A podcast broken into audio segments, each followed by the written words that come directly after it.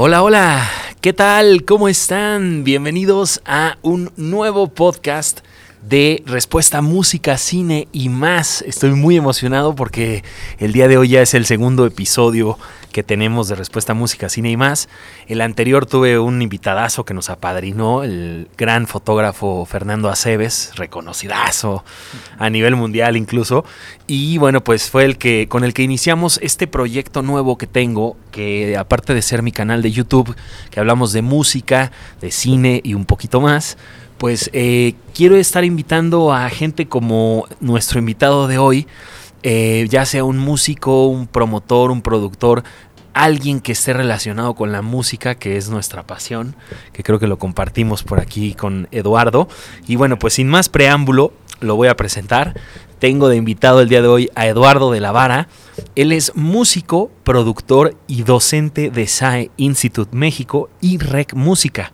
¿Cómo estás, mi estimado Eduardo? Muy buenas noches. Gracias por estar con nosotros. hombre, gracias a ti, Diego. Gracias por la invitación. Qué, qué gustazo que podemos estar platicando de estas cosas. Oye, sí, caray, la verdad es que Eduardo se prestó, déjenme contarles a los podcasteros de Respuesta a Música Cine y más, que pues Eduardo se prestó porque yo estaba muy interesado en, bueno, sigo estando muy interesado en el SAE Institute México porque quería yo ver, tomar un diplomado o estudiar la carrera incluso de negocios de la música, que lo voy a hacer, ya lo tengo en mente y estoy, está metidas en mi, en mi mente, entonces esa es mi meta. Y bueno, pues ahí fue donde vi a Eduardo, le escribí por Instagram y aquí lo tenemos, así me dijo, va, Venga. que se arme. Chidísimo, que se arme. Oye, pues eh, muchas gracias, un gustazo. Vamos a iniciar, ¿qué te parece, Eduardo? Tenemos pues un tiempo limitado, pero vamos a soltarnos, fluir y, con la conversación que se vaya dando. Los temas a, tratar el día de hoy quiero tratar contigo eh, primeramente un poquito que nos cuentes de tu carrera, cómo iniciaste, pues breve, y de ahí nos vamos con la dirección y producción. Quizás mejor sea que tratemos un disco en específico que nos gusta mucho a los dos, que vamos a tratar, que es A Night at the Opera de Queen. Suena bien. Discaso, discaso.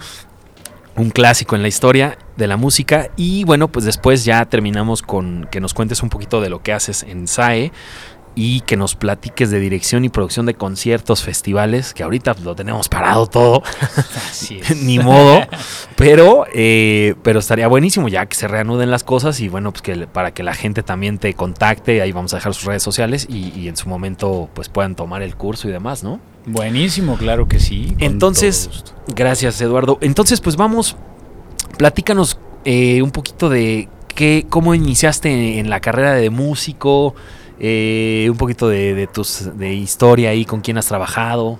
Buenísimo, claro que sí. Este, Gracias. Pues bueno, la, literalmente yo fui de, los clásicos casos noventeros que quería estudiar música, no hallaba dónde y las opciones eran o irme de México o estudiar comunicación y armar una banda.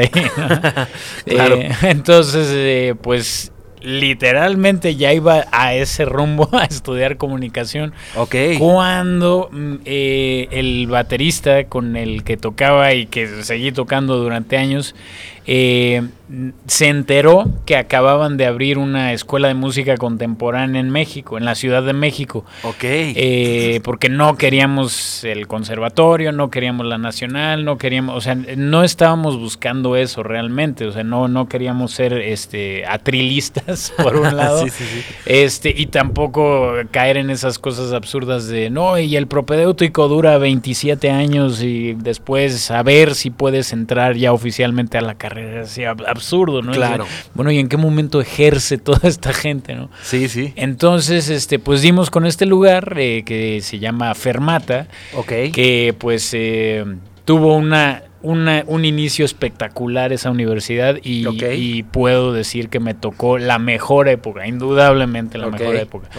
Eh, me tocó que se hiciera el convenio con Berkeley College of Music, entonces pues todo el, eh, pues literalmente llevé la carrera de, Berkeley aquí en México. Entonces, eh, pues en, técnicamente me gradué de como ejecutante, como pianista.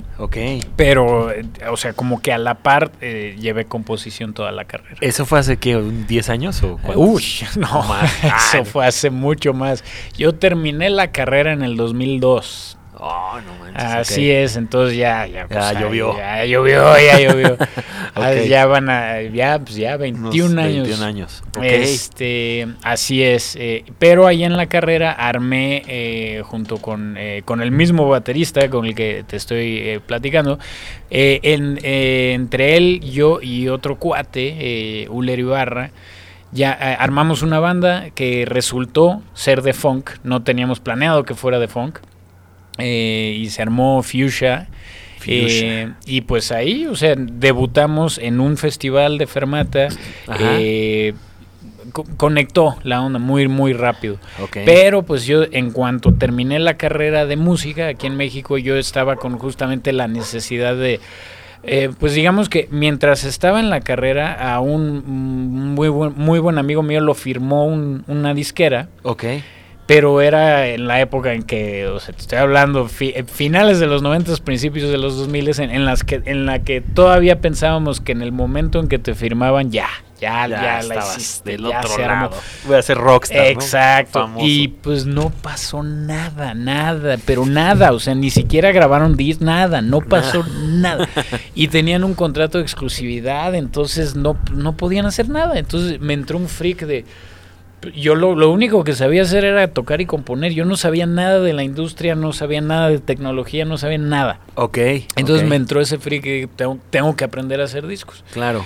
Y entonces me fui a, una escuela en, en, Orlando llamada Full Sail, eh, ahí, bueno, en Winter Park, que a una cuadra de... Bueno, ah, no, la escuela, no, sí es cierto, está a una cuadra de Orlando. Ok.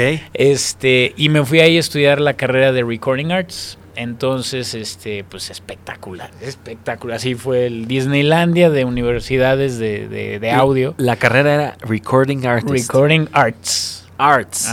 o sea, literalmente aprendí a grabar y producir. Grabar y producir, ok. Con un enfoque muy específico en mezcla. En, mezcla. ok. Pero me consideras un experto en mezcla? Sí, definitivamente, definitivamente, porque este... No postproducción. No, no, no, no. Solo mezcla. Mezcla. O sea, literalmente eh, a mí este, las bandas o los artistas me buscan cuando ya grabaron su disco y quieren, o sea, yo estoy justo entre la grabación y la masterización, entro yo para mezclar. Ok. Que pues me encanta ese proceso porque puede ser sumamente creativo respetando todos los... Toda la esencia de lo que grabaron los músicos. O sea, digo, si puedo estar desde el principio, si puedo yo ser quien lo graba y todo, increíble. Claro. Pero eh, sí, donde más me he enfocado es en la, en la mezcla. En la mezcla, órale, qué interesante. no, pues, está chidísimo. Y, por ejemplo, ¿qué, qué, mm, ¿con qué artistas has grabado? ¿Con quién has trabajado? ¿Con qué bandas? Pues eh, después de, Orlando me fui a Nueva York y estuve ahí este, trabajando unos años primero chalaneando con el mundo entero, ¿no? Este, eh, pero primero, o sea, eh, estaba como en cinco estudios diferentes, pero obviamente era un intern, ¿no? Entonces, claro, no, me pagaban o nada de eso. Estaba de becario. Exacto, y estaba de becario. Entonces, para, para vivir, trabajaba en una tienda de instrumentos. En, aquel, en, aquel entonces se llamaba Manny's Music, que era una leyenda en Nueva York. Ya después la compró Sam Ash, más corporativa la onda, y pues bueno, ni modo, pasa. este, pero ahí, eh, en, en algún momento llegó un compositor a comprar un piano, bueno, un teclado. Ok. Eh, y solo estaba el, el, que estaba en display. Entonces se llevó ese, pero cuando él llegó, o sea, la tienda estaba vacía, no había nadie. Entonces él llegó y pues yo estaba tocando y, sentí que había alguien, pero medio me hice güey un poco, seguí tocando. Y luego ya volteé y ya empezamos a platicar. Se llevó el piano y habla al día siguiente a la tienda, oye, es que pues, no eh, olvidé el pedal, que no sé qué.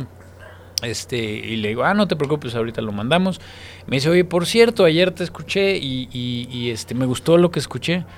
Y yo así como, ah, pues gracias. Eh, yo obviamente insufrible, ¿no? Porque pues, ya yo estudié música, yo estudié audio, ya me sentí invencible. Sí, sí, sí. Estoy viviendo en Nueva York, ¿no? Claro. Este, exacto, exacto.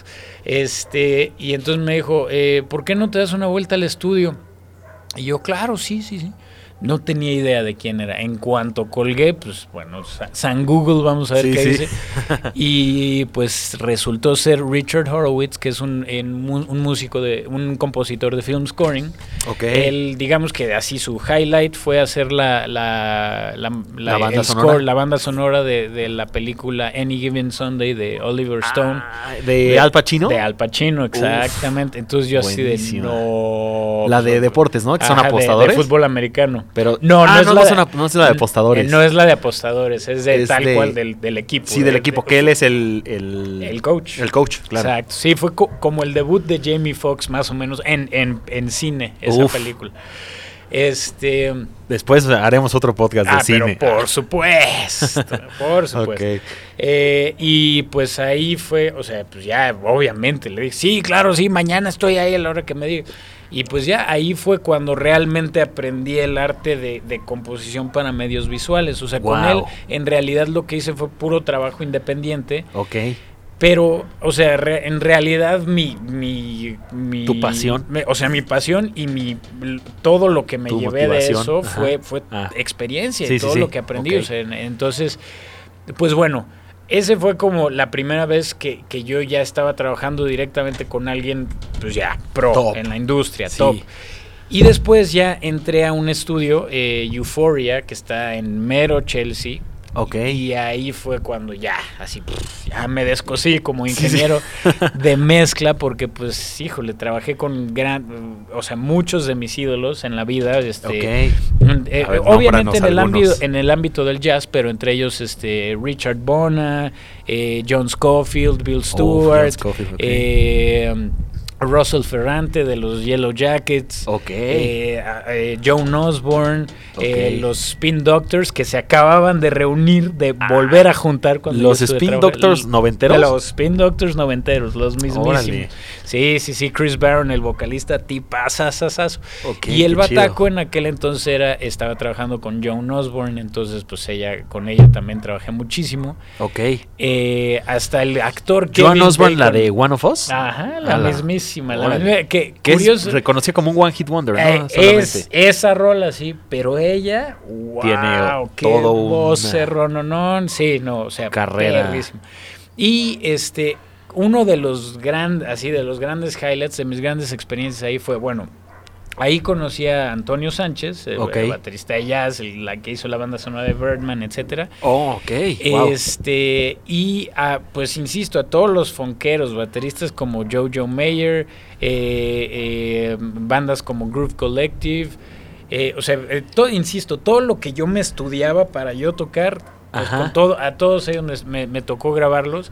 Wow. Eh, y hasta, hasta que el actor Kevin Bacon tenía su banda de blues, iba mucho a ese estudio, sí. ¿Lo conociste y todo? Sí, claro, claro. ¿Tienes foto ahí con eh, no, es que eso era algo de ese lugar que la que los artistas realmente apreciaban. Porque era nuestra política, nuestra política era nada de fotos, nada, nada. Ok. Entonces se sentían comodísimos. Entonces era súper padre porque tal cual, pues en algún momento luego te lo topabas en la calle y así, o sea, de repente pues echando la chela, echando el café con, pues aquí tengo a no sé quién al lado que... Claro. Pues ya, ya no, somos pues es que ya convives ahí, ya no necesitas tomarte la foto, ¿no? Exactamente, sí, ya es otra dinámica. Y lo que iba a decir es que mi, o sea, un, un día que sí fue sumamente especial que fueron eh, los que en aquel entonces eran la banda del show de David Letterman. Oh, eh, Paul Schaefer, eh, este, hay Felicia Collins en la guitarra y Will Lee en el bajo. Ok.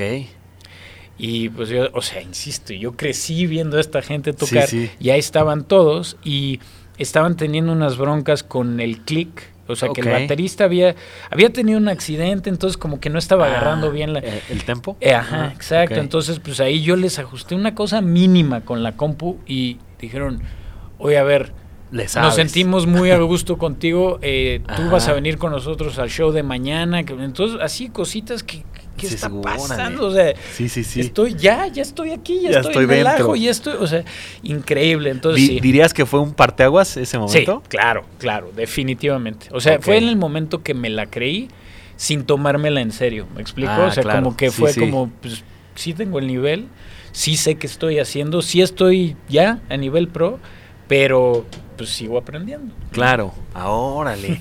Oye, pues es, qué buena experiencia haber vivido en Nueva York y luego regresaste a México. Correcto, luego regresé a México, eh, entré luego luego a la, docencia aquí, este, o sea, dos cosas eh, eh, muy importantes sucedieron. Entré directamente a la docencia y me dio, ahí fue cuando me di cuenta que libros de texto sobre audio y sobre música contemporánea en español. no hay tantos. No hay. O sea, los, los que hay son traducciones chafísimas, ¿no? Ok. Entonces, pues ahí justamente como, no sé cómo logré que ese fue, eh, o sea, que ese se convirtiera en mi, mi puesto en la, en la universidad. Ok. entonces me dediqué a escribir. Eh, no, no, no, a escribirlos. Ah, escribirlos. No, okay. no, no, traducir, nada. Nada, no, no, a escribirlos y obviamente y hacerlos en un lenguaje que un alumno en México entendiera. ¿no? Este, Entonces, pues es, esa experiencia fue espectacular y al mismo tiempo, pues pude eh, reintegrarme a la banda de funk, Fuchsia, que para ese entonces yo mientras estuve viviendo en Nueva York, yo mezclé el primer disco de ellos. Ellos lo grabaron ah, eh, y pues luego me buscaron para yo mezclarlo. Para mezclarlo. ¿Estuviste viviendo cuántos años en Nueva York? Eh, en, entre Nueva York y Florida, estuve poquito menos de ocho años. Órale, sí, fue una gran experiencia. Sí, definitivamente. Y entonces en México grabas, este, mezclas el disco de Fuchsia y demás y ya te vuelves a integrar a la banda. Correcto, me vuelvo a integrar a la banda como tecladista. Tocan tecladista. Este, y pues igual con, o sea, con los mismos fundadores, este pues estábamos los tres como compositores, como productores, este, y pues fuimos sacando más discos, el segundo también lo mezclé yo. Ok. Eh, Para no delatar tu edad, ¿qué año era este? Ah, sin, decir. Pues yo regresé a México 2009, por ahí, 2008, 2009. Entonces, el primer disco oficialmente salió en el, 2008. El segundo disco salió años después por cambios de todo que hubo. Salió hasta el 2014. Ok. Y el tercer disco salió en el 2017. Ok. Y en estos 10 años, 11, es lo que has estado haciendo, eh, haciendo producción, bueno, mezcla y toda esta parte con diferentes músicos, bandas y aparte tu trabajo con Fuchsia. Correcto, correcto. Este, y, en algún momento, o sea, porque afortunadamente también durante todo este tiempo he tenido chance de ser luego pianista de sesión. Trabajo mucho con este con dos productores eh, que son los, los hermanos Contreras, Mario Contreras y Alex Contreras. Ok. Que pues me llamaron mucho, eh, en eh, cuando recién regresé me llamaban mucho para yo grabar los pianos. Entonces después Mario empezó a producir a Dana Paola. Ah, ok. Y eh, cuando ya terminó todo lo que eh, Dana estaba haciendo en ese entonces con la novela de Atrévete a soñar y todas esas cosas, imagínate de cuánto estuvo. Sí. este, eh, pues ya la idea era que ya ella fuera solista y entonces empezara sus shows en vivo. Entonces cuando el manager le dijo, pues ármame una banda, Fuchsia fue la banda de Dana Paula. Entonces este, estuvimos años ahí y este, este, giras sobre todo a Sudamérica. Ajá. Este, y pues espectacular, porque ahí yo era el director musical y el tecladista. Y el tecladista. Entonces, pues, pues, ahí toda la chamba de transcribir todas las rolas, dirigir a la banda, dirigir los ensayos. Es, es una gran responsabilidad, oh, ¿no? Vaya que sí. Hubo una fecha a la cual no pude ir y mandé un suplente y fue un absoluto desastre. pero un absoluto desastre. O sea, tienes que estar sí o sí tú. Así es. O sea, el que sí dirige la orquesta, digamos. Exactamente. Órale. Ok, entonces estuviste gran parte de, de estos años con Dana Paola con algunos otros músicos, como músico de sesión en, en algunas otras bandas, o, bueno, pues, con otras bandas o artistas. Exacto, o sea, con Irán Castillo también estuve un buen rato, eh, este, como ves, muy, muy pop la onda. Sí, sí, no, está bien, este, bueno. Pero, o sea, pues de todo, de todo hay que pues, entrarle, ¿no? Exacto, y, pues luego, o sea, curiosamente, mi último trabajo como pianista nada más, o sea, no siendo mi, mi propio proyecto, fue con Enrique Guzmán. Órale. sí, hace, hace poco que sacó un DVD, sacó un, disco y, un, y, una entrevista y bla, bla, bla. Entonces, pues yo ahí fui el, pianista de, de, toda la sesión. Estábamos nada más un guitarrista y yo. Ajá. Y este, el, el disco que sacó eh, Enrique fue con eh, como duetos, o sea, era igual, o sea, sus éxitos de toda la vida, pero tal rol era dueto con tal y con tal y con tal. Wow. Y la de Lucila fue con ah. eh, Kalimba. Entonces en el video salimos Kalimba y yo ahí echando. Ah, echando el. No manches, qué buena Está muy chistoso. Lucila, fíjate, bueno, me acordé de una, de una canción que hizo Jay de la Cueva, pero que la hizo con su papá. No sé si viste esa canción que, tocaron la de Lucila y todo eso. No, no has trabajado con ellos, con. Pues curiosamente con Jay, yo eh, es eh, uno de los proyectos en los cuales he estado. Como que esto, este ha continuado por muchos años, Ajá. Eh, pero de, de repente unos años estamos súper activos y otros años no pasa absolutamente nada. Es este eh, un proyecto que se, que, se, llama Silvestre Coutinho, okay. que es literalmente bautizado como género charrock, o sea, son rolas rancheras, ¿eh? pero en modo rockero. Órale, qué eh, chido. El arreglo rockero. El arreglo rockero, exactamente. Y en algún momento este, iba a empezar a... el, uno de los discos los iba a, producir Jay. Jay de la okay. Y entonces pues trabajamos mucho con él, o sea, este y fue a varios ensayos, etcétera. Y una de las rolas, eh, eh, la razón por la cual eso ya no sucedió es porque eh, Silvestre tuvo un accidente automovilístico que, digo, de moto, perdón, que casi, casi lo perdemos, ¿no? Entonces fue un largo proceso de recuperación y ahorita está mejor que nunca. Ok. Pero pues en ese proceso, pues con moderato, Claro. Como que eso pues ya dejó. Y fobia, ¿no? También estuvo. Exacto, entonces como, como que pues dejó de ser, ¿no? Claro. Este, dejó de ser ese, e, ese proyecto. Pero en ese disco sí, una de las rolas sí es producida por Jay e inclusive hace, este, hay un... Eh, una invitación, está invitado especial Sergio Arau. Ah, ok, ok. Entonces, sí, como muy, muy rockera. Sí, sí, sí. Ok, bien, bien, bien. Pues está interesante. Ahorita, por ejemplo, ¿qué estás haciendo actualmente en cuanto a la música? Ah, la, parte de la docencia la vamos a tratar al final. Sí, la parte de la docencia, pues eso no, no, no ha parado desde, desde... Desde el 2004 no ha parado. Ahorita nos este, platicas al final. Pero actualmente estoy eh, eh, eh, metidísimo en la composición. Este, lo, lo, último que hice, literalmente se estrenó hace una semana en el autocinema de Perinorte. Ok. Que este, entre un gran amigo mío y yo, mi, mi, amigo se llama Willy, Willy Damage, que él es es, o sea, es una leyenda de, dentro del underground de la música en este país, ¿no? Este, eh, y él es curador del Festival Marvin, él es este, oh, editor de la revista Marvin. Qué chido. Y este, es fundador y vocalista y guitarrista de la banda Los Exquisitos. Él en algún momento, en, eh, bueno, en su momento fundó la banda Lost Acapulco. Ya después nos siguió ahí. Ok. Pero el chiste es que eh, entre él y yo armamos un, una banda. Una banda pero una banda en la cual solo componemos, o sea, nunca nos hemos presentado en vivo. Y nos llamamos los Bros Brothers.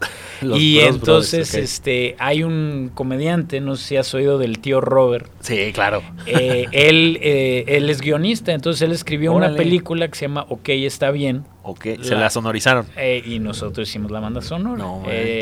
la película está no sé si lo puedo decir, está cagadísima. Sí, sí, sí. Te mueres de risa, o sea, está lo que quieras, espectacular. Ajá. Eh, y pues sí, hicimos la banda sonora. ¿Es cómica? Es cómica, es cómica, pero realmente cómica, o sea, Y ahorita la están proyectando. Ajá, ahorita está en gira de autocinemas, este, ahorita me parece que está en Tijuana. Ok. No sé cuál sea la siguiente eh, ciudad, eh, la siguiente ciudad, pero yo creo que en algún momento va a regresar aquí a la ciudad a otro autocinema. Ok, órale. Sí, pues eso, eso fue muy espectacular. O sea, la, película se estrenó eh, en el Festival Internacional de Cine de Guadalajara este año. Ok. ¿Este año? No, yo creo que el año pasado. Eh, no recuerdo la fecha, pero esto obviamente iba a suceder en el 2020. Ok. Eh, pues o sea, todo lo que iba a suceder en, eh, en Semana Santa del 2020, por obvias razones sí, no pasó. Ya, no, ya no pasó.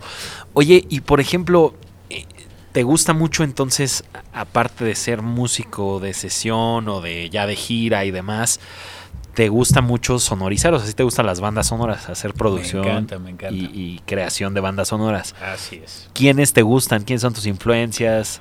Uf, es, es Breve. una gran pregunta, es una gran... Ay, sí, es para otras Para dos otro sesiones podcast, sí, sí, sí. podcast. Pero bueno, Eh, breve. Pues mm, primero me voy a ir por los mainstreams, o sea, Ok, Danny sí. Elfman es de mis Ok. favoritos en la Wow. vida, este, obviamente Com- Hans compositor Zimmer, de Los Simpsons, ¿no? De la banda sonora de Los Simpsons, exactamente. De Hombres de Negro. de Hombres de Negro, de la- las de Batman de Tim Burton, o sea, Batman todo, lo, todo lo de Burton. Tim Burton es Danny Elfman. Danny Elfman. ok. Este, eh, Hans Zimmer. Hans Zimmer, pues Christopher Nolan y- y Hans Exacto, Zimmer, ¿no? exacto. Eh, eh, obviamente John Williams, Star Wars, claro. o sea, todo lo de Sí, Spielberg. Steven Spielberg, sí. Eh, eh, definitivamente, pero ya yendo un poquito Más más underground, expe- y ni, y más ni tanto, ¿no? ni tanto, pero, ¿no? Pero este Están en el radar de todo el mundo, ¿no? Exacto, Alexandri Desplat, que por ejemplo bandas como el Gran, el Gran Hotel Budapest. Ah, eh, ok, sí, sí, Ese sí. tipo de música que es, híjole, una ¿Cómo la describirías? ¿Qué, qué tipo de...? Eh, pues es que la describiría como el, como el cine de Wes Anderson, o sea, es, es, es como muy pintoresco, es como, como oscuro, pero pero súper dulce al mismo tiempo, o sea, es, es extraordinario. ¿Sabes a mí quién me gusta mucho de, de compositores de bandas sonoras? Que lo traigo así en la mente y siempre que sale una película y, y tiene él la composición sonora, me encanta. Eh, Clint Mansell. No sé Clint si lo ubicas. Eh, ¿Te acuerdas del director de Requiem por un sueño, Darren. Darren Aronofsky? Sí, claro, claro. Pues él trabaja siempre o casi siempre con Clint Ándale, Mansell. uf, entonces Él ya, ya hizo- estoy escuchando. Hizo Requiem por un sueño, hizo La Fuente de la Vida, no sé si la viste, Sí, que con Hugh Jackman Por y supuesto. Rachel Weisz. Así es. Eh, ha hecho Noé también, la Uf, co- o sea, uf. o sea, ha hecho unas películas, unas bandas sonoras que dices, wow, o sea, súper obscurón también, pero melancólico Claro, y claro. nostálgico y también muy alegre, o sea, tiene una mezcla súper padre, como muy ambivalente, pero peculiar, ya sabes. Increíble. Sí, me gusta, lo recomiendo. Eh, bueno no, que no pues, lo, no o lo sea, sabías. Sí, no, no, no, claro que Ah. anotadísimo. Pero, o sea, me dices las películas y Ya, inme- luego, luego, inmediatamente. sí, ¿sí? Lo- te viene a la mente. Sí, no, no, no, de esas películas que, bueno, Requiem por un sueño, pues crudísima, ¿no? Así es, O sea, que te, te choquea tremendamente. es. ¿Qué otro compositor? Pues, eh, son- o sea, indudablemente Trent Reznor y Atticus Ross, Oh, este, pues espectacular. Johnny Greenwood, eh, o sea, que el? Trent Reznor de Nine Inch Nails y, Jo- y Johnny Greenwood de Radiohead. Así es, así es. Este. O sea, el- me encanta que. O sea, me encanta Nine Inch Nails, me encanta Radiohead, pero lo que han hecho para film scoring es tan aparte de eso que. O sea, ¿en qué, ¿cómo? ¿De, de dónde sacas tanta.? Sí, sí, tanta este variedad ahí de, de- sonidos, ¿no? De raros, experimentales. Sí, correcto, correcto, pero increíble. O sea, es, eh, ese mundo, el mundo del film scoring, sí. Híjole, es padrísimo, es ¿no? espectacular. Oye, y por ejemplo, de productores, ¿te gustan los clásicos, no? Brian Eno, este. Claro, indudablemente. Brian Eno, eh, hablando de los Bryans, Brian Eno, Brian Epstein. este, Brian, eh, bueno, bueno, eh, Ahí ya de los meros, meros, ¿no? Pues, ah, o sea, ahí más me gusta, me gusta más George Martin, pero Bueno, George Martin. Este, Brian Epstein eh, era el manager. Era el manager, exacto. George Martin. Pero Brian Wilson de los Beach Boys de los Beach Boys. bueno. es, o sea, como que toda esa, eh, o sea, por todo lo que les tocó en, en cuestión revolucionaria, o sea, de pues, muchas cosas descubrirlas porque simplemente no existía la tecnología. O Phil Spector Eh, con Phil The Wall of Sound, ¿no? Exacto, ¿no? el O sea, mundo Phil. Spector indudablemente, eh, Tom Dowd, que Tom Dowd es así el unsung hero más... Pero pues híjole, o sea, todo lo de Atlantic Records fue gracias a Tom Dowd, ¿no? Claro. Entonces, pues sí, definitivamente esos productores, este eh, Rick Rubin, Rick induda- Rubin. indudablemente. De los Red Hot, que queríamos los- hablar del disco, ¿eh? Exacto, De exacto. Blood, Sugar, pues, Sex también, Magic. También será para otro. Sí, también para otro, para otro tema de. Y de pues conversación. justamente hablando del disco de hoy, Roy Thomas Baker, Roy sí, Thomas es, Baker. sí es de mis favoritos. Sí, ok. Ya justo vamos a, entrarle de lleno al disco, porque déjenme platicarles a todos los podcasteros que les encanta la música y demás, que este podcast de respuesta a música, cine y más, quiero hacerlo de, aparte de lo que platiquemos con nuestro invitado, que tengamos diferente cada, cada episodio, me gustaría abordar un disco en particular que le guste a nuestro invitado y que conozca bien. Y bueno, pues platicar de anécdotas, de curiosidades, de un poquito de la producción. Y bueno, pues qué mejor que, que Eduardo ahorita platicarnos también de esa parte. Entonces elegimos a Queen, por supuesto, esta banda británica increíble. ¿no? O sea, de las mejores de la historia, por supuesto, ni siquiera les vamos a hablar porque ya todo el mundo la, la- la conoce.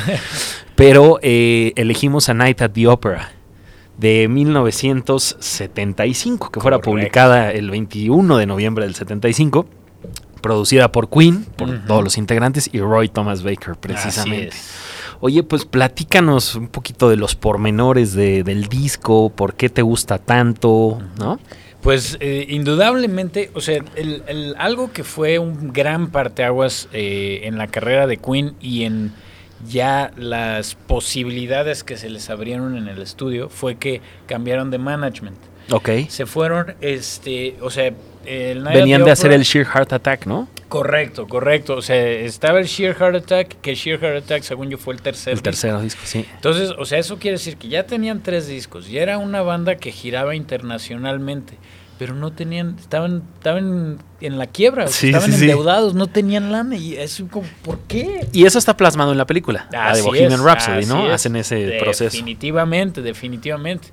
Y, y, eh, justo eh, esa era la onda que eh, eh, se fueron con, me parece, no, no recuerdo su nombre, creo que es John Reed, Ok. si mal no recuerdo. Sí, John Reed, este, que era el manager de Elton John también.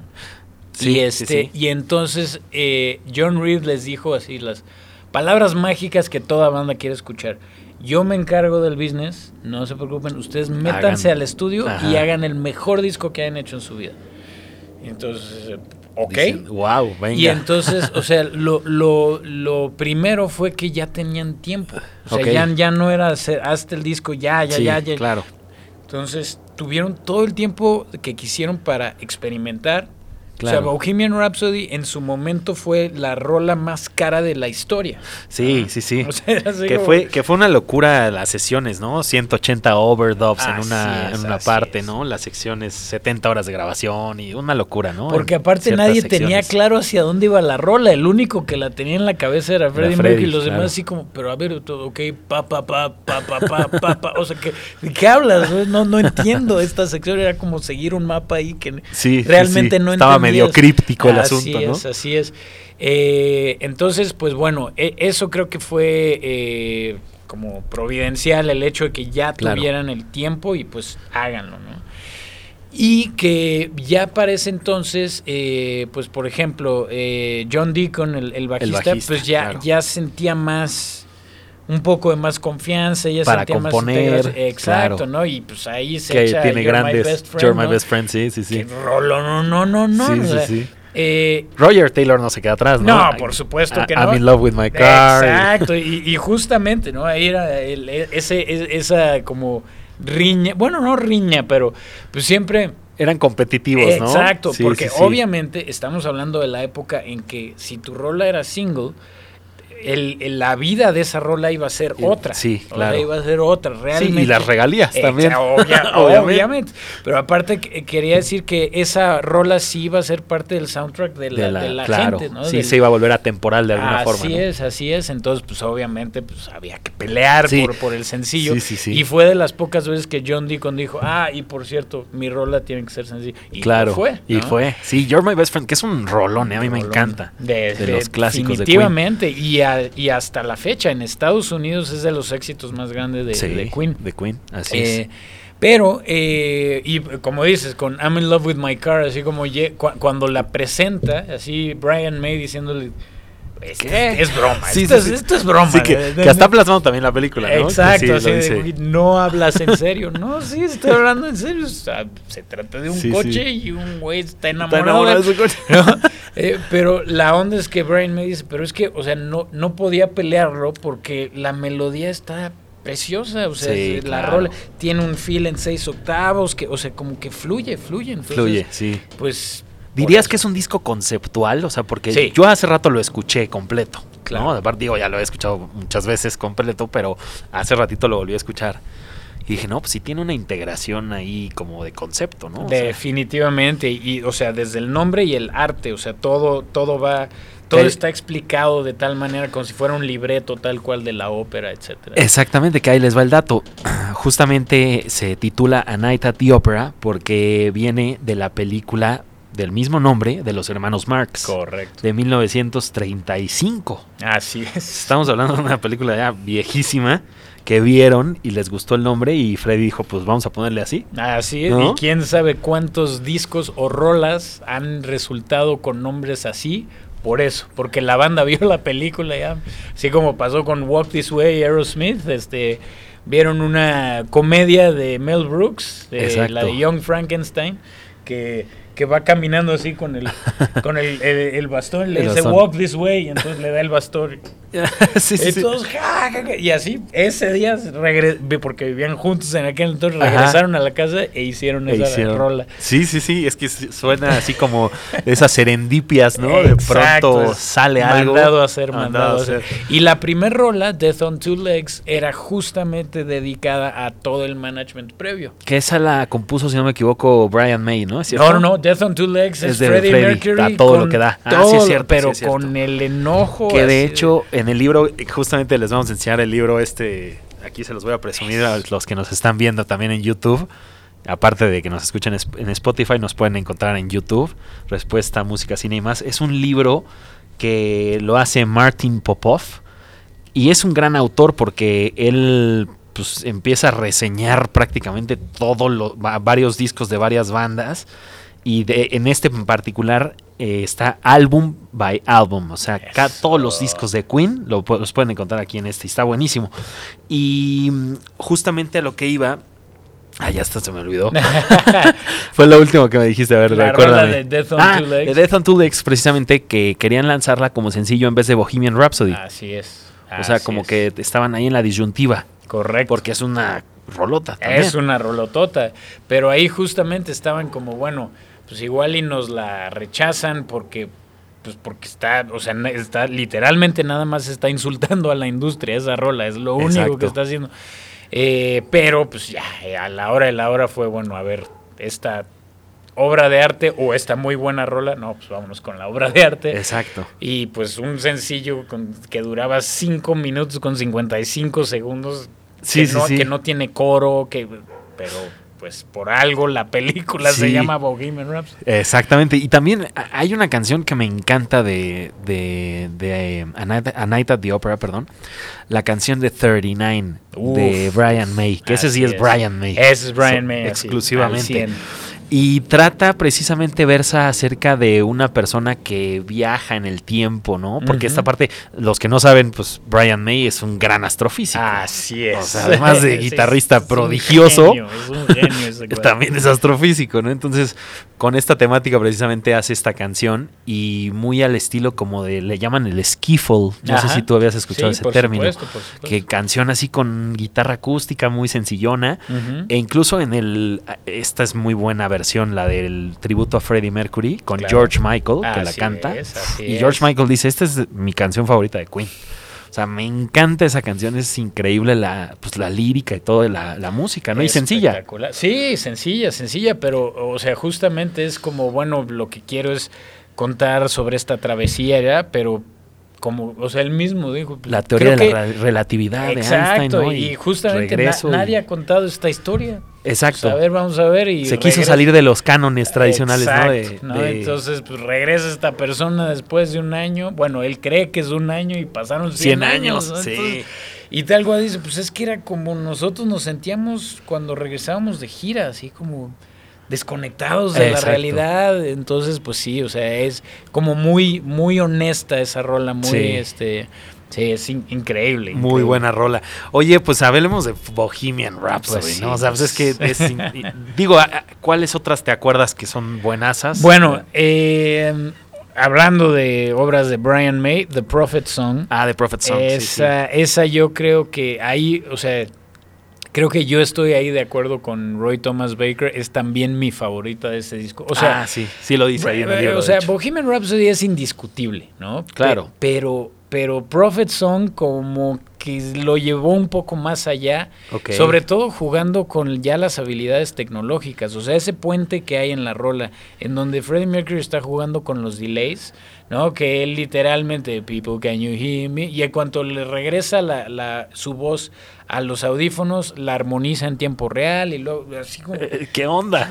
O sea, y eso que, o sea, tal cual que es, qué belleza que ¿Qué diablos? ¿Por qué no? Sí, claro. Vamos a hacer esa sección en donde tú juegas con. Y, no tiene Fue una gran innovación para la época, ¿no? De hecho, en este disco, justamente, eh, Sir Paul McCartney dice que los conoce a Queen. O sea, él estaba inmerso en su carrera con Wings, ¿no? Después de los Beatles. Post-Beatles, estaba armando su banda con Linda McCartney, etcétera. Y en un momento dado lo narra precisamente este libro, donde un creo que un sobrino o algo así, le dice, oye, tío, pues no manches, ¿ya escuchaste a Queen? Y dice, no, pues ¿qué voy a andar escuchando? Digo, para la época pues no había internet, no había nada de eso, ¿no? O sea, estaba muy difícil también enterarse a veces de otras bandas. Y dice, no, pues no los conocía, entonces que se los introdujo y dijo, estos son una genialidad. O sea, segundo a los Beatles, esta es la mejor banda de la historia. Eso. Paul McCartney decía, sí, definitivamente los Beatles y Queen. Eso, o sea, sus favoritos. ¿Cómo no? Sí, sí, sí, los conoció. Y justamente sí, es que toda, todo el disco, o sea, canción por canción, pues todas son, son grandísimas, ¿no? Definitivamente. Por eso, por eso la tienen en el número 231, la Rolling Stone, de pues el mejor disco de la historia. Bueno, de los 500 mejores discos de la historia, lo, tienen en el número 231, que yo quisiera pensar que debería estar más alto, mucho más. Y eh, Bohemian Rhapsody también en, los, en las 500 mejores canciones de rock, de, de la Rolling Stone. Ya ves que hicieron dos eh, listados, Correcto. Hace unos años. Perdón. Y estaban en las 163 también. Digo, muy bien, pero creo que también les faltó poner más canciones de Queen en ese listado. Poquitas canciones, Pero bueno, es muy subjetiva esa parte. Exacto, exacto. En fin, platícanos de Bohemian Rhapsody, porque sí tiene muchas particularidades, muy, muchas peculiaridades. O sea, es, más, en, en, algún momento un, un cuate nada más por el por la diversión de hacerlo, quiso hacer una, eh, quiso grabar Bohemian Rhapsody, ajá, y lo hizo, este, así multicámara y ah, etcétera, etcétera. Y él tocando todos los instrumentos. Ah, no, de hecho, no, eh, él, él, hizo la guitarra, las guitarras, pero a mí me, pidió que hiciera los pianos. Entonces, por primera vez vi la partitura de Bohemian Rhapsody. Y yo, o sea, mientras estaba tocando los pianos, yo así o sea, ¿cómo diablos se le ocurrió esto a este brother? Porque aparte, pues Freddie Mercury no era estudiado, era lírico 100%. Claro. O sea, es así como ¿No estudió en conservatorio? No, ¿verdad? No no no, no él traía, él lo traía. Sí, ya, ya trae el talento. Entonces, este, el, el hecho de, y, digo, y si sí, y estoy equivocado, perdón. Sí, sí, sí, se nos fue el yo, Yo soy de la idea de que no. Sí, no, yo también, este, ahorita que lo recuerdo. Digo, sabemos que nació en Zanzíbar y ya sabes, ¿no? Y después se lo llevaron a Inglaterra, papás, etcétera, pero... Así es. Este, pero, pero no, irreal, irreal. O sea, este, la, las armonizaciones, las, este, eh, toda la parte de la partitura en los pianos estaba complejísima.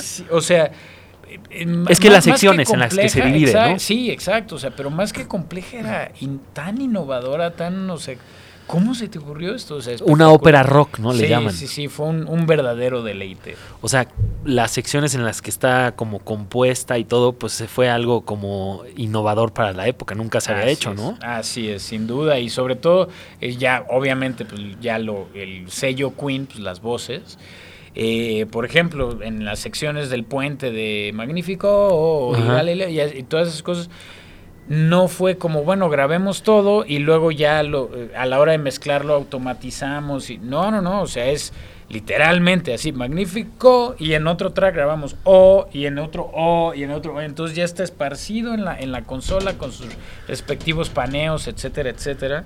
Este, em, y pues no, o sea, espectacular. espectacular, sí, sí, sí. Oye, pues quería platicarles también por qué la canción se llama Bohemian Rhapsody, por qué dura exactamente 5 minutos 55 segundos, de qué trata realmente esta canción y por qué la película de Queen se estrenó el 31 de octubre.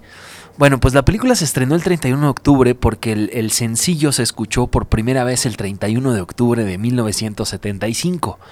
Se titula así porque una, una rapsodia es una pieza musical libre compuesta en diferentes partes y temas, donde parece que ninguna parte tiene relación con la otra.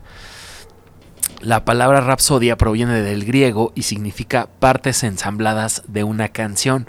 La palabra bohemian hace referencia a una región de la República Checa llamada Bohemia, lugar donde nació Fausto, el protagonista de la obra que lleva su nombre escrita por el dramaturgo y novelista Goethe. En la obra de Goethe, Fausto era un anciano muy inteligente que sabía todo excepto el misterio de la vida. Al no comprenderlo, decidió envenenarse. Justo en ese instante suenan las campanas de la iglesia y sale a la calle. De vuelta a su habitación, se encuentra que hay un perro. El animal se transforma en una especie de hombre. Se trata del diablo Mefistófeles. Este promete a Fausto vivir una vida plena y no ser desgraciado a cambio de su alma. Y Fausto justamente accede, rejuvenece y se vuelve arrogante. Conoce a Gretchen y tienen un hijo. Su mujer e hijo fallecen. Fausto viaja a través del tiempo y espacio y se siente poderoso. Al hacerse nuevamente viejo, se siente desgraciado otra vez y como no rompió el pacto con el diablo, los ángeles se disputan su alma. Esta obra es esencial para comprender Bohemian Rhapsody. La canción habla del propio Freddie Mercury. Ahora vamos a hablar de la canción. Al ser una rapsodia, nos encontramos con siete partes diferentes. El primer y segundo acto, que es a capela, el tercer acto es una balada, el cuarto acto un solo de guitarra, el quinto acto ópera, el sexto acto rock y el séptimo acto la coda o acto final. La canción habla de un pobre chico que se cuestiona si esta vida, si es real o es su imaginación distorsionada la que vive otra realidad. Dice que aunque él deje de vivir, el viento seguirá soplando sin su existencia, así que hace un trato con el diablo y vende su alma. Al tomar esta decisión corre a contárselo a su madre y le dice, mamá, acabo de matar a un hombre, le puse una pistola en la cabeza y ahora está muerto. He tirado mi vida a la basura. Si no estoy de vuelta mañana, sigue hacia adelante como si nada importara.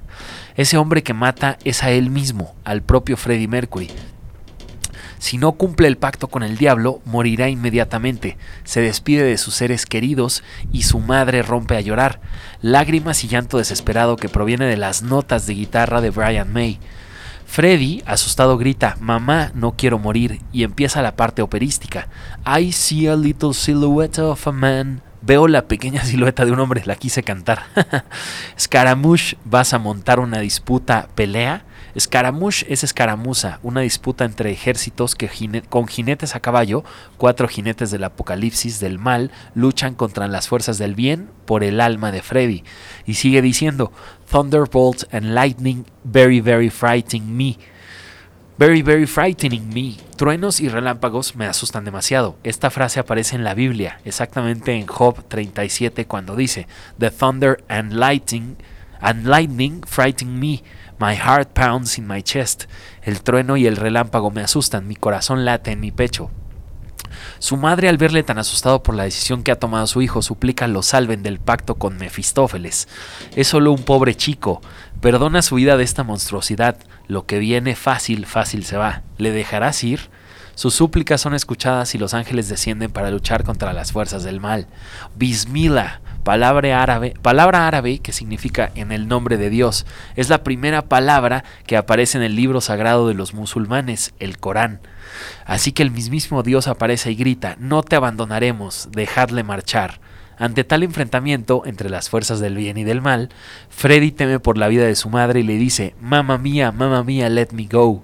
Madre, déjame marchar. Vuelven a gritar desde el cielo que no van a abandonarle y Freddy grita, No, no, no, no, no. Y dice Belcebú, el señor de las tinieblas, es posible que haya puesto un diablo contigo, madre. Freddy rinde aquí homenaje a Wolfgang Amadeus Mozart y Johann Sebastian Bach cuando canta Figaro Magnífico, haciendo referencia a las bodas de Figaro de Mozart, considerada la mejor ópera de la historia, y al Magnificat de Bach. Termina la parte operística e irrumpe la parte más rockera. El diablo colérico y traicionado por Freddy, al no cumplir el pacto, le dice: ¿Crees que puedes insultarme de esta manera? ¿Crees que puedes acudir a mí para después abandonarme? ¿Crees que puedes amarme y dejarme morir? Es estremecedor cómo el Señor del Mal se siente impotente ante un ser humano, ante el arrepentimiento y el amor. Perdida la batalla, el diablo se marcha y se llega al último acto o coda, donde Freddy está libre y esa sensación le reconforta. Suena el gong que cierra la canción. El gong es un instrumento utilizado en China y Extremo Oriente Asiático para sanar a personas que están bajo los efectos de espíritus malignos. 5 minutos 55 segundos dura. A Freddy le gustaba la astrología y el 555 en numerología está asociado con la muerte no física, sino espiritual, al final de algo donde los, ángeles te salvaguardarán. 555 está relacionado con Dios y lo divino, un final que dará comienzo a una nueva etapa. Y la canción suena a la víspera de los santos por primera vez, una festividad llamada Samain por los celtas para celebrar la transición y apertura al otro mundo. Los celtas creían que el mundo de los vivos y de los muertos estaban casi unidos, y el día de difuntos ambos mundos se unían permitiendo que los espíritus transitaran al otro lado. Nada en Bohemian Rhapsody es casualidad. Todo está muy medido, trabajado y tiene un sentido que trasciende más allá de ser una simple canción.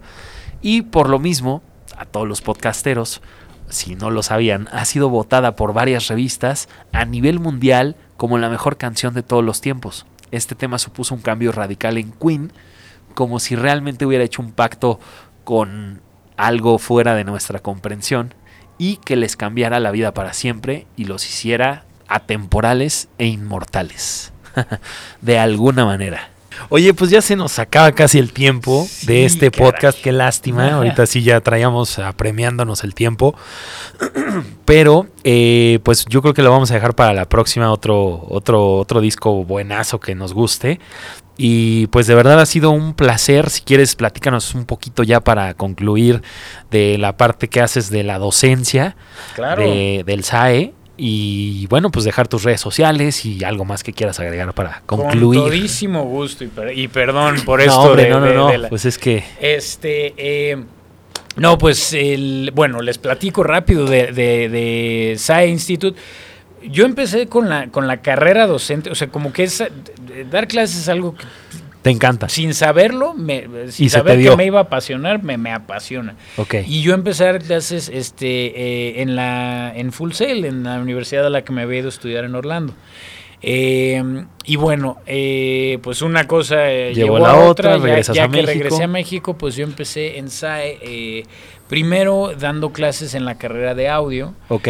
Pero justamente, o sea, viendo, pues, ok, padrísimo el audio, padrísimo, pero la onda es que la mayoría de los alumnos salen y pues, ¿y ahora qué? ¿No? O sea, es, si no estoy en un estudio o si no estoy en una producción, ahora que, o sea, como que eh, sí muy rápido nos dimos cuenta que, que salían con, eh, con muy poca noción del, del business, de la industria. ¿no? Entonces, eh, ahí fue que, este, entre otros colegas y yo, empezamos a armar la licenciatura de negocios de la música. Porque ya teníamos el diplomado y el diplomado estaba muy bien, pero generalmente era para gente que ya estaba ejerciendo. Claro que nada más quería pulir unas cosillas. Ok. Entonces, pues, este, armamos la licenciatura y pues afortunadamente tenemos ya múltiples egresados muy bien parados en, en la industria eh, aquí en México. Ok. Eh, entonces, eh, pues ahí estoy dando clases en la licenciatura de audio, en la licenciatura de Music Business y en la licenciatura de cine doy la clase, la materia de banda sonora. Oye, dijimos también que íbamos a platicar de dirección y producción de conciertos, pero bueno, ya será para la otra. Ah, bueno, ahí nada más lo, lo, platico en cuestión de, de diplomados. Ahí estoy metido este, dando eh, el diplomado de dirección de producción de conciertos Ok. y eh, distribución digital de música. Oh, qué interesante. Entonces, pues habrá mucho que platicar. Implica mucho lo que, lo que das de diplomados y está dentro de la carrera de negocios de la música. Supongo. Claro, obviamente la temática, sí, sí, sí, definitivamente. O sea, vemos, sí, sí. Bien, bien. Oye, pues muchas gracias de verdad, Eduardo. Ya nada más para concluir, si quieres mencionar tus redes sociales, para... Claro que sí. Eh, en todos lados, Instagram, Twitter, bla, bla, bla, arroba E de la vara. Y para escuchar un poco de funk, arroba fuchsia o arroba fuchsia funk, en donde quieran. Eh, y fuchsia así como suena, F-I-U-S-H-A, así estamos en como Spotify, el color. como el color, pero mal escrito. Pero mal escrito, sí, porque es fuchsia, ¿no? Así es. bueno, oye, pues un gustazo de verdad, Eduardo de la Vara. Tuvimos a Eduardo de la Vara, músico, productor y docente de SAE Institute México y Rec Música. Yo soy Diego Judes. Esto fue Respuesta Música, Cine y más, este nuevo podcast, segundo episodio. Muchas gracias, Eduardo. Muchas gracias a ti, un placer. Hasta la próxima, bye bye.